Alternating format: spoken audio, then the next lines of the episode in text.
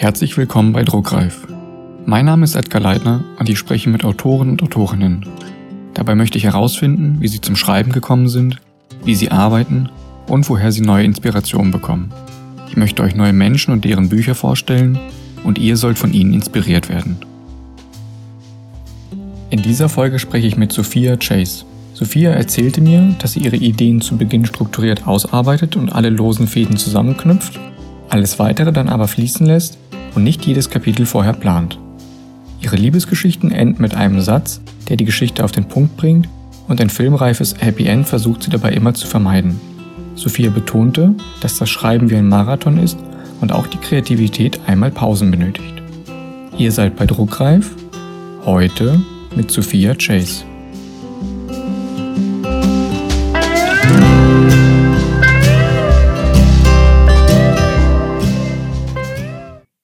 Also eigentlich durchs Lesen, so der Klassiker schon als Kind habe ich irgendwie immer so gerne gelesen und habe dann, ich glaube mit 13 oder so, mein irgendwie so den Traum gehabt, jetzt will ich Schriftstellerin werden und habe dann eine A4-Seite geschrieben und aufgegeben. Dann erst wirklich wieder später, also mit, glaube ich, weiß ich nicht, 21 oder so habe ich dann wirklich so diesen, diesen Moment, also das war ja nicht irgendwie so ein Prozess über mehrere Wochen, dass ich mich nicht getraut hätte, sondern wirklich so ein, ja, so der Moment. Und da wusste ich so, jetzt muss ich schreiben, dann musste ich erstmal Word installieren, das war gar nicht auf meinem Computer. Und erst dann irgendwie, da hatte ich auch passenderweise eine Idee, ich glaube, das war ja so dieser Aus, ja, dieser aussagekräftige Moment, dass ich mir gedacht habe, diese Story muss ich schreiben. Und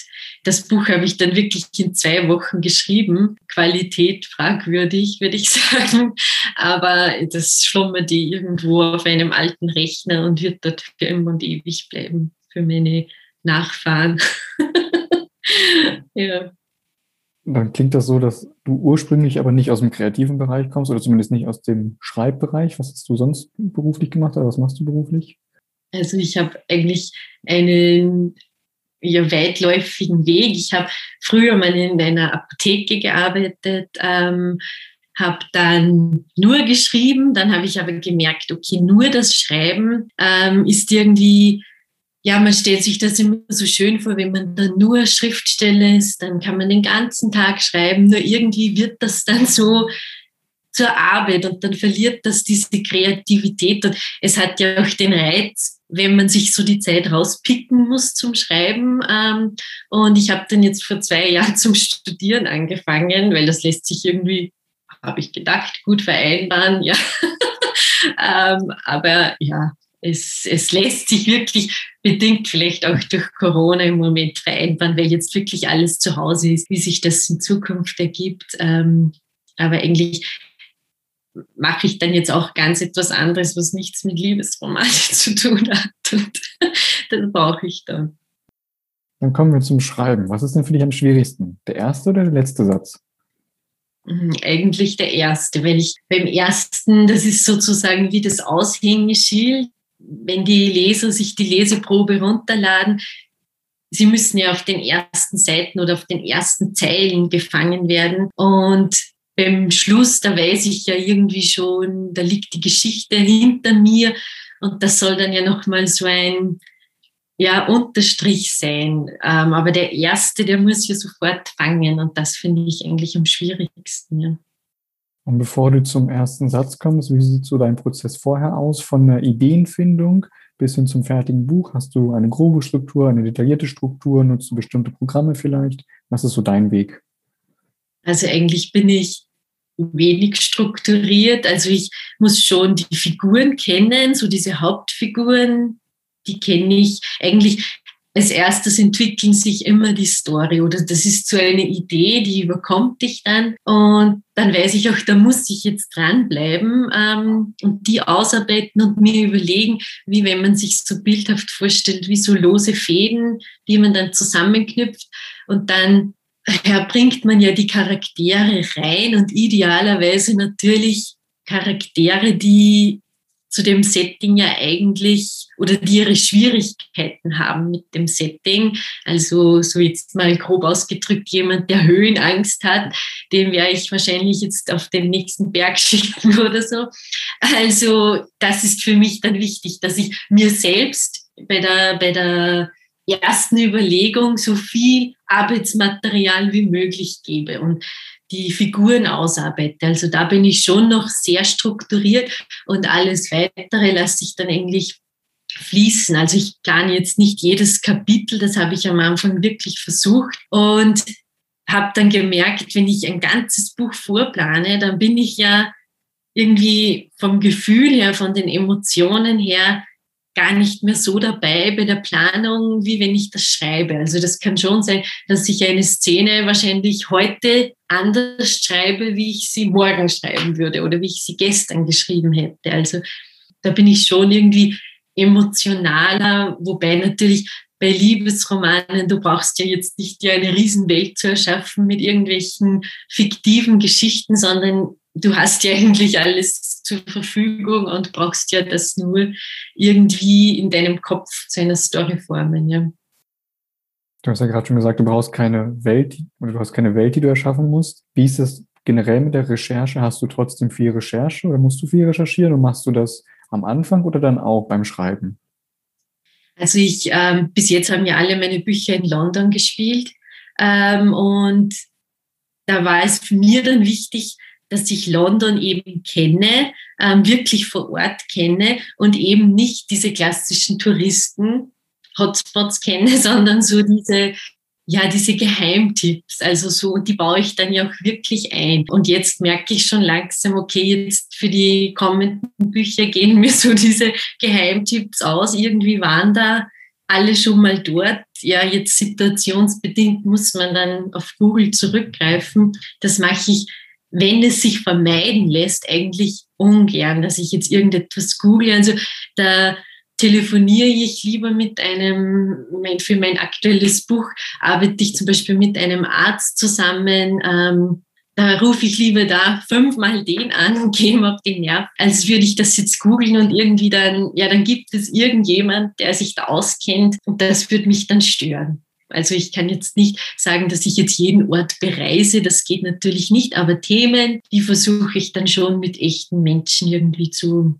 Vor allem regt das ja auch wieder diesen kreativen Prozess an, wenn man dann mit jemandem drüber spricht, dann irgendwie entwickelt sich vielleicht die Story ganz anders, als würde man das jetzt nachgoogeln. Ja. Dann gehen wir von der Ideenfindung einmal zum Schreiben selbst. Schreibst du jeden Tag oder hast du bestimmte Schreibphasen, die du nur dafür blockst? Also ich versuche jeden Tag zu schreiben, damit ich auch in der Story drin bleibe. Ähm, wenn es jetzt, da sind wir wieder bei dem Thema des Leben rundherum, wenn ich jetzt wirklich zum Beispiel letzte Woche habe ich am Dienstag eine große Abschlussklausur gehabt, da bin ich die Woche oder ja die ganze Woche davor eigentlich gedanklich ja nur beim Lernen. Und da nehme ich mir dann die Zeit und lerne und danach schreibe ich dann aber wirklich wieder jeden Tag und ähm, mache dann irgendwie so mir keine Tagesziele. Also das mag ich überhaupt nicht, so 1000 Wörter am Tag, weil irgendwie soll ja dann so die Qualität für mich zählen. Also da rede ich jetzt wirklich nur von mir. Wer das macht, völlig in Ordnung.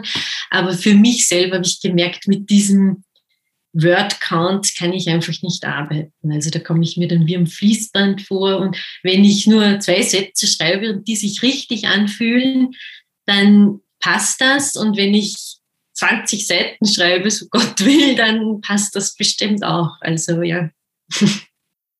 Du hast ganz am Anfang schon erwähnt, dass du dir damals Word installieren musstest. Schreibst du auch noch mit Word oder hast du jetzt ein anderes Programm? Es gibt ja spezielle Programme für Autoren, Autorinnen. Was nutzt du? Also ich schreibe wirklich noch mit Word. Ähm, ich habe mal Papyrus probiert, aber irgendwie bin ich immer wieder zu Word zurück da kenne ich mich irgendwie am besten aus. Und technisch bin ich jetzt nicht so versiert. Wenn es da dann irgendein Problem gibt, kann mir wirklich niemand mehr helfen. Und bei Word kennt man immer irgendjemanden, der einem helfen kann. Also Word. Verrätst du mir, an welchem Ort du am liebsten schreibst oder kannst du überall schreiben?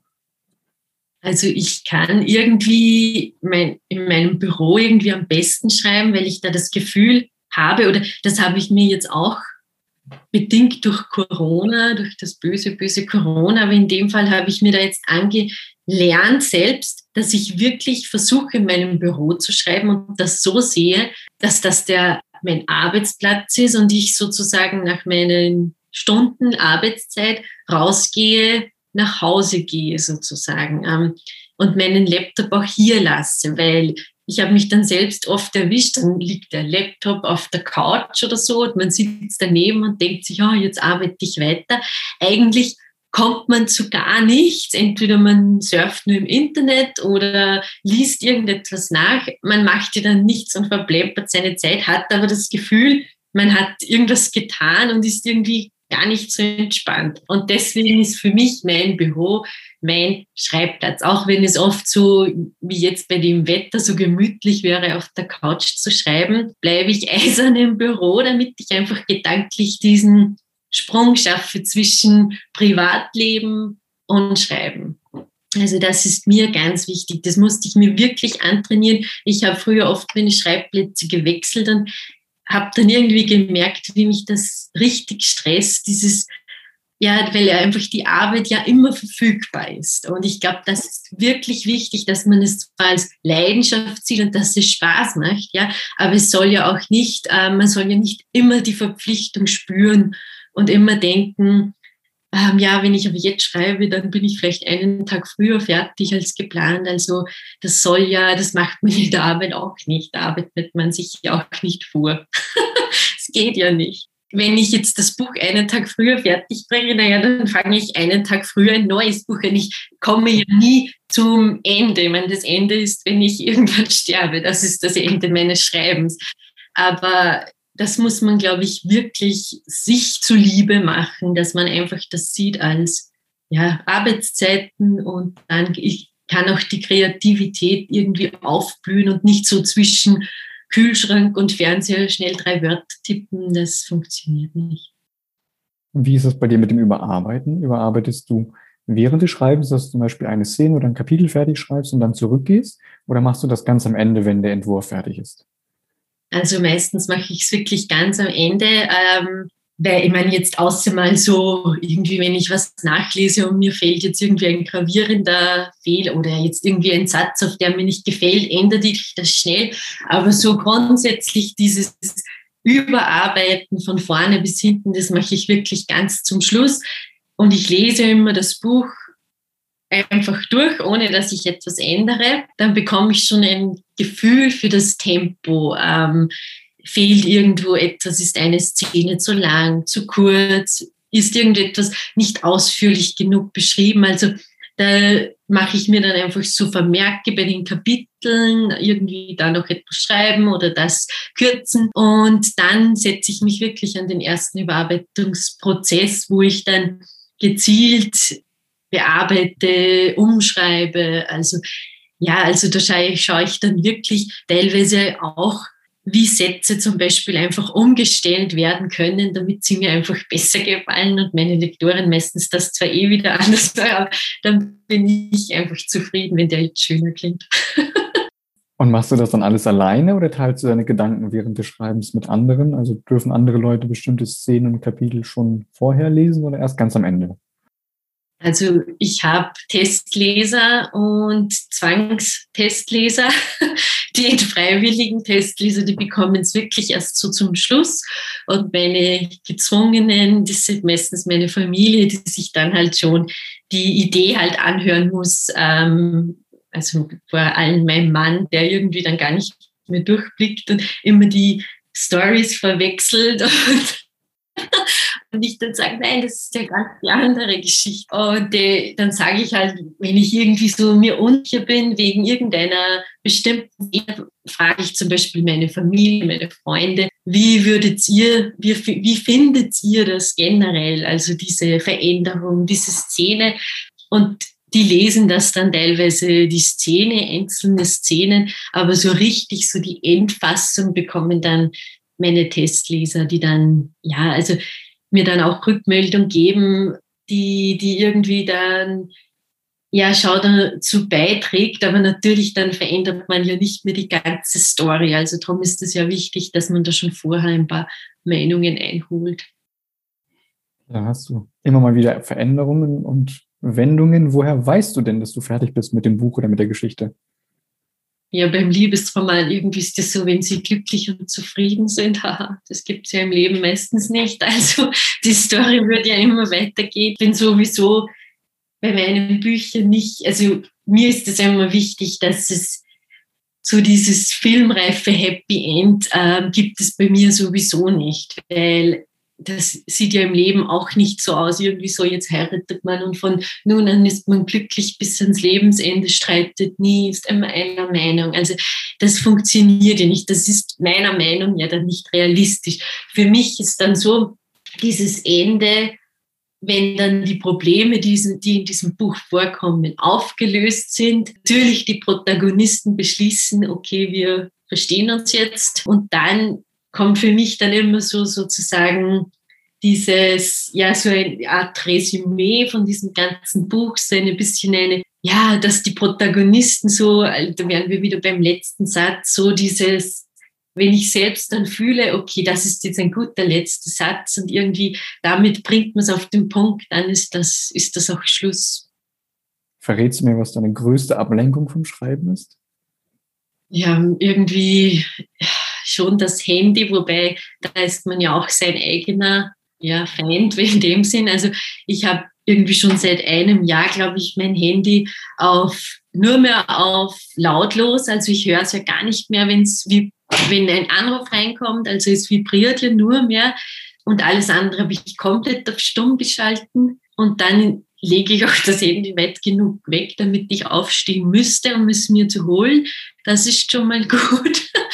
Und ja, irgendwie so aus dem Fenster schauen oder so und überlegen, was koche ich. Das sind so diese, aber ich glaube, das braucht man ja auch, weil das Schreiben, das ist ja wie wenn man einen Marathon rennt und man sollte dann ja mal kurz wieder vielleicht, beim Marathon kann man zwar nicht stehen bleiben, aber mal kurz durchatmen, Kräfte mobilisieren und weiter. Und wenn man aber glaubt oder irgendwie einem weiß gemacht wird, man kann jetzt vier Stunden durchschreiben, ohne dass man irgendwie mal die Gedanken abschweifen lässt. Also das funktioniert in keinem Job. Also jeder, weiß ich nicht, im Büro geht mal Kaffee trinken oder sonst. Und das braucht es auch. Also dieses Aufstehen, vielleicht mal eine Runde im Raum gehen, das ist ja wirklich gut.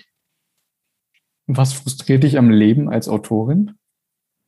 Irgendwie gar nichts kann ich jetzt nicht sagen. Schon diese in der Zeit, wo ich wirklich nur geschrieben habe, habe ich es gemerkt, dass schon diese Einsamkeit, die ist schon da irgendwie sehr. Das ist, glaube ich, das dass der Austausch natürlich sehr schwer ist, dieses, dass man so fühlt wie so ein Einzelkämpfer. Ähm, das muss man schon mögen, wissen, dass man natürlich ein, ein auf sich selbst gestellt ist. Sehr viele Dinge muss man selbst herausfinden. Also es gibt keinen, keine Checkliste für Autoren irgendwie, jetzt machst du das, jetzt das. Sei es jetzt äh, marketingtechnisch. Also du musst so viel Bereiche dir irgendwie aneignen, ähm, weil es hört ja nicht beim Schreiben auf. Es ist ja nicht dieses Tippsen und dann ist vorbei. Du musst so viele Entscheidungen treffen. Und ich glaube, das Schwierigste ist dann, dass man sich nicht zu sehr von seiner eigenen Meinung oder von seinem eigenen Gefühl leiten lässt geht ja schon beim Cover los, ähm, dass man nicht nur ein Cover für sich selbst macht, das kann man schon machen, ähm, aber im besten Fall will man das Buch ja verkaufen. Da muss man schon ein bisschen für die Leser ein Cover machen, für die Leser irgendwie Stories schreiben, die auch ja, Leser finden. Ähm, und das ist, glaube ich, das, dass man einfach so viel sich aneignen muss, das dauert einfach. Also da braucht man schon Geduld und irgendwie so ein Konzept. Und ja, bevor man schreibt, irgendwie sollte man sich dessen bewusst sein, wenn man in Self-Publishing das machen möchte. Ja. Zweifelst du an deiner Arbeit? Ja, schon. Also wenn ich dann, wenn ich schreibe zum Beispiel, habe ich oft so das Gefühl, also es gibt ja dann Tage, da geht es irgendwie locker lässig von der Hand, dann gibt es wieder Tage, da glaube ich, ich bin der deutschen Sprache nicht mächtig und ich überlege fünf Minuten nach irgendeinem Wort, das das beschreibt und es fällt mir nicht ein, dann denkst du, oh Gott, das ist dein Job und du kannst keinen geraden Satz schreiben. Also das ist irgendwie so, dass ich dann mir denke, ja, okay, jetzt checke ich mal die ersten Seiten, sind die auch so schrecklich, wie ich mir vorstelle. Dann lese ich die und denke mir, okay, ja, so schlimm ist es ja dann doch nicht. Also da muss man sich, glaube ich, selbst dann immer wieder so ein bisschen einfach runterholen von, dieser, von diesem extremen Zweifel. Ein bisschen Zweifel ist ja eh gut, dass man das in Frage stellt, aber man muss auf sich selbst vertrauen und ja, irgendwie sich dadurch äh, kämpfen durch diese Zweifelphasen und ja. Hast du vielleicht ein Thema, über das du nie schreiben würdest, so vom jetzigen Standpunkt aus? In der Zukunft kann sich das natürlich ändern. Corona. niemals über Corona. Also vielleicht in der Zukunft, ich glaube jetzt über Corona, oh Gott, nein, da ist jeder froh, wenn es vorbei ist, aber vielleicht in zehn Jahren. Gab es eine Bewertung, ganz egal ob positiv oder negativ, die dich berührt hat und die dir vielleicht im Gedächtnis geblieben ist? Ja, schon. Also es gab irgendwie ich lege ja immer sehr viel Wert darauf, dass meine Protagonistinnen starke Persönlichkeiten sind. Also ich mag keine so Püppchen, die irgendwie nichts zu sagen haben und ja sozusagen irgendwie ihr Leben nicht auf die Reihe bringen, sondern ich will ja immer starke Persönlichkeit. Und da habe ich erst vor kurzem eine Rezension bekommen, die genau das eben angesprochen hat, die gesagt hat, ja, sie hat so lange nach einem Buch gesucht mit starken weiblichen Protagonistinnen, die einfach, ja, ähm, sich nicht unterkriegen lassen. Und das hat mich dann wirklich, ähm, ja, irgendwie, das, das war für mich so wichtig, dass ich die Rückmeldung bekomme, weil ich mir gedacht habe, ja, genau das will ich ja rüberbringen. Also generell sind für mich Rezensionen sehr wichtig, die eigentlich dann genau das widerspiegeln, was ich rüberbringen wollte, weil es ist ja eine Sache, Wörter zu schreiben, aber zwischen den Zeilen ist ja ganz viel Emotion und wenn die dann ankommt, also das ist für mich eigentlich das Wichtigste. Und das bleibt hängen. Und das Negative, ja, wir Menschen sind irgendwie, jeder beurteilt jeder, jeden, jeder will irgendwie den anderen kritisieren und das sollte man im echten Leben an sich abprallen lassen und genauso im, beim Schreiben oder generell im Job. Irgendwie, ja, okay, existiert, aber ja, es lässt mich wirklich irgendwie mittlerweile kalt. Also es ist, gehört dazu und da ist aber jetzt nicht, dass ich deswegen irgendwie an mir zweifle oder ja, es gehört dazu. Wie ist das bei dir neben dem Schreiben und dem Studieren? Hast du da Zeit, um selbst Bücher zu lesen? Und wenn ja, liest du dann Bücher, die in deinem Genre spielen oder versuchst du bewusst was ganz anderes zu lesen? Also ich lese wirklich sehr viel unterschiedliche. Ich lese Liebesromane, ich lese aber auch ähm, irgendwie Biografien, äh, Sachbücher, also irgendwie querbeet, auf was ich gerade Lust habe. Und ich kann mich da auch wirklich irgendwie wenn ich jetzt sage, ich lese jetzt eine Biografie und schreibe gerade an meinem Liebesroman, dann stört mich das jetzt nicht. Aber ich könnte zum Beispiel jetzt nicht, wenn ich einen, weiß ich nicht, gerade eine traurige Szene schreibe, ähm, irgendwie voll ein lustiges Buch lesen. Dann hätte ich so das Gefühl, ich werde irgendwie in diese lustige Stimmung. Da hilft es dann schon, wenn ich dann auch ähnlich lese, damit ich sozusagen immer in diesem Dauertief bin oder im Dauerhoch und dann ist das irgendwie, habe ich selbst vor allem, irgendwie bei mir ist immer Lesen, wenn ich selbst lese, entsteht in mir so ein Kampf zwischen, ach, das Buch ist so toll und ich will weiterlesen und gleichzeitig denke ich mir, ich will auch schreiben, weil das macht so Spaß. also da kann ich immer so ein bisschen äh, muss ich mich selbst zwingen, dass ich lese, weil ich dann selbst so Lust bekomme auf Schreiben. Also, ja.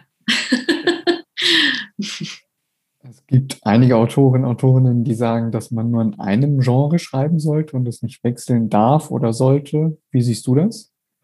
Also dürfen, ich glaube, man darf irgendwie alles, gerade in der Kunst und Literatur ist alles erlaubt. Und es gibt ja auch viele Autoren, die schreiben querbeet und ich glaube schon, und ich finde das vor allem bewundernswert, weil ja jedes Genre so seine eigene, man muss ja das Genre kennen, in dem man schreibt. Und deswegen finde ich das echt bewundernswert. Ich selbst irgendwie bin so zufrieden in meinem Genre. Ähm, Im Moment kommt das überhaupt nicht in Frage. Ähm, ja, ich weiß nicht, irgendwie könnte ich mir jetzt gerade gar nicht vorstellen, dass ich etwas anderes schreibe. Wahrscheinlich würde ich einen Krimi anfangen und am Ende würden sie sich verlieben oder so. also deswegen. Was glaubst du, ist der häufigste Fehler, den neue Autoren, Autorinnen am Anfang machen? Und hast du generell Tipps für Leute, die gerade ganz neu anfangen? Also ich kann nur von meinen eigenen Fehlern, also aus Fehlern lernt man ja immer, die sind ja gesund, aber mein, ich habe halt so, ich kann dir jetzt nur von mir erzählen, ähm, wie ich mein erstes Buch, oder eigentlich war es dann das zweite, weil dieses erste zwei Wochen Buch, da habe ich nicht mehr weiter beachtet. Das zweite Buch dann habe ich fertig geschrieben und ich habe dann wirklich so geglaubt in meiner damaligen Naivität, die Literaturwelt hat auf mich gewartet und jetzt ähm, stehen mir alle Türen offen und habe irgendwie so innerlich schon den Ferrari gekauft und geglaubt, so jetzt geht's richtig ab. Und dann bin ich mal richtig auf den Boden der Realität zurückgefallen und habe gemerkt, okay, man von Verlage ist gar nichts mehr in Sicht. Also das ist ja, dass man da den Fuß reinbekommt, irrsinnig schwer. Und ich habe mich wirklich dann ein Jahr lang gegen das Self-Publishing gewehrt und war so irgendwie abgeneigt. Und ja, im Nachhinein, es war, hat alles seinen Grund, aber ich muss sagen, es war dann das Beste, dass ich mich drauf eingelassen habe. Also man sollte sich bewusst sein, wenn man schreibt. Also jeder, der für sich selbst einfach schreibt, weil es Spaß macht, der kann ja machen, was er will. Wenn ich aber damit Geld verdienen will, dann muss ich mir bewusst sein, dass ich eben ein komplett neues Business sozusagen aufbaue. Und dass es darum geht, Kontakte zu knüpfen, ähm, irgendwie sich den Markt anzusehen, vom Cover angefangen bis zum Genre, wo sich ja viele schwer tun, wo sie ihr Buch, in welches Genre sie das einordnen und irgendwie auch so ja, irgendwie sich bewusst sein, okay, dass man da etwas startet. Das soll ja nicht in der Euphorie bremsen, weil das erste Buch kann ja trotzdem ein Bestseller werden, aber sich bewusst sein,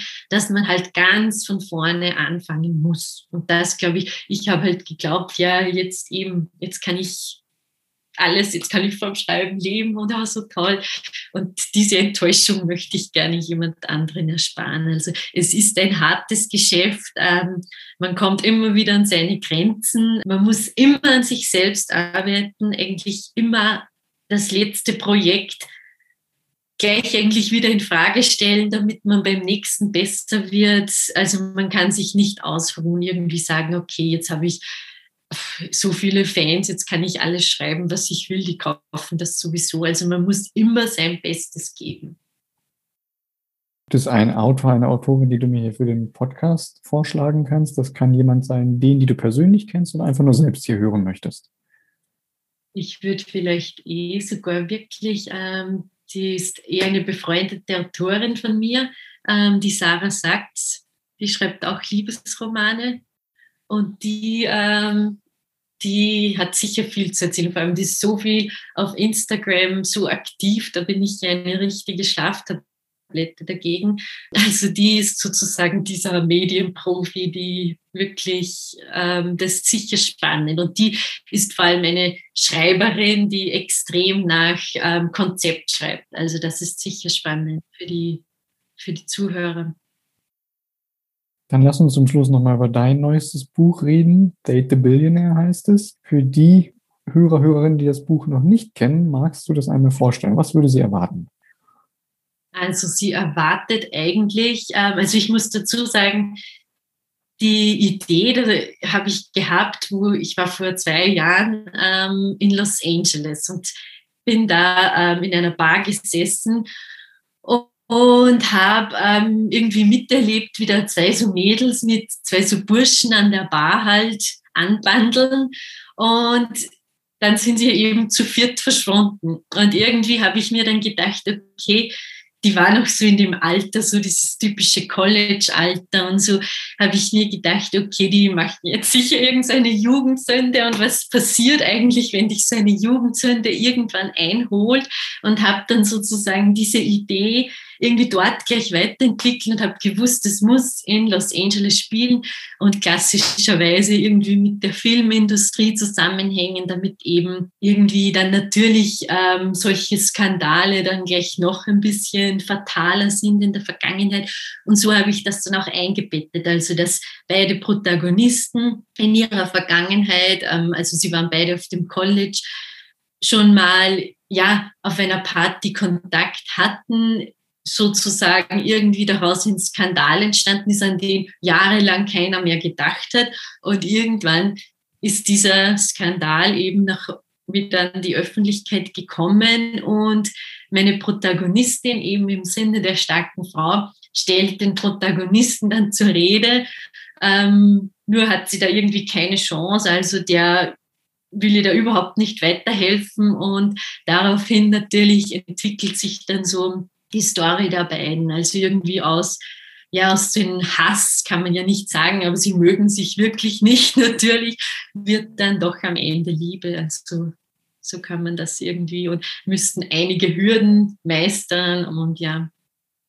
Dann habe ich eine Abschlussfrage an dich. Stell dir vor, alle Menschen auf der Welt nehmen ein neues Buch in die Hand und bevor sie zur eigentlichen Geschichte kommen, haben sie vorne ein, zwei leere Seiten und du kannst auf diese leeren Seiten einen Satz, einen Spruch, ein Zitat oder auch nur ein Wort schreiben. Und das, was du dort reinschreibst, würden alle Menschen auf der Welt lesen, ganz egal welches Buch sie in die Hand nehmen. Was würdest du dort reinschreiben? Ich glaube, dass jeder an sich selbst glauben soll. Das ist, glaube ich, das Wichtigste. Und dass man irgendwie nach jeder ja nach jeder Tiefe im Leben wieder aufsteht und dass es irgendwie immer weitergeht. Also dass es kein Problem gibt auf dieser Welt, für das es keine Lösung gibt. Ähm, ich glaube, das ist das Wichtigste ähm, zu jeder Zeit, vor allem zur jetzigen Zeit, dass irgendwie alles lösbar ist, wenn man nur will. Und ja, ich glaube, die Botschaft würde ich schreiben. Ich glaube, da würde ich schon wieder statt einen Satz eine Seite schreiben. Perfekt. Danke, dass ich mit dir reden durfte. Ja, danke dir auch.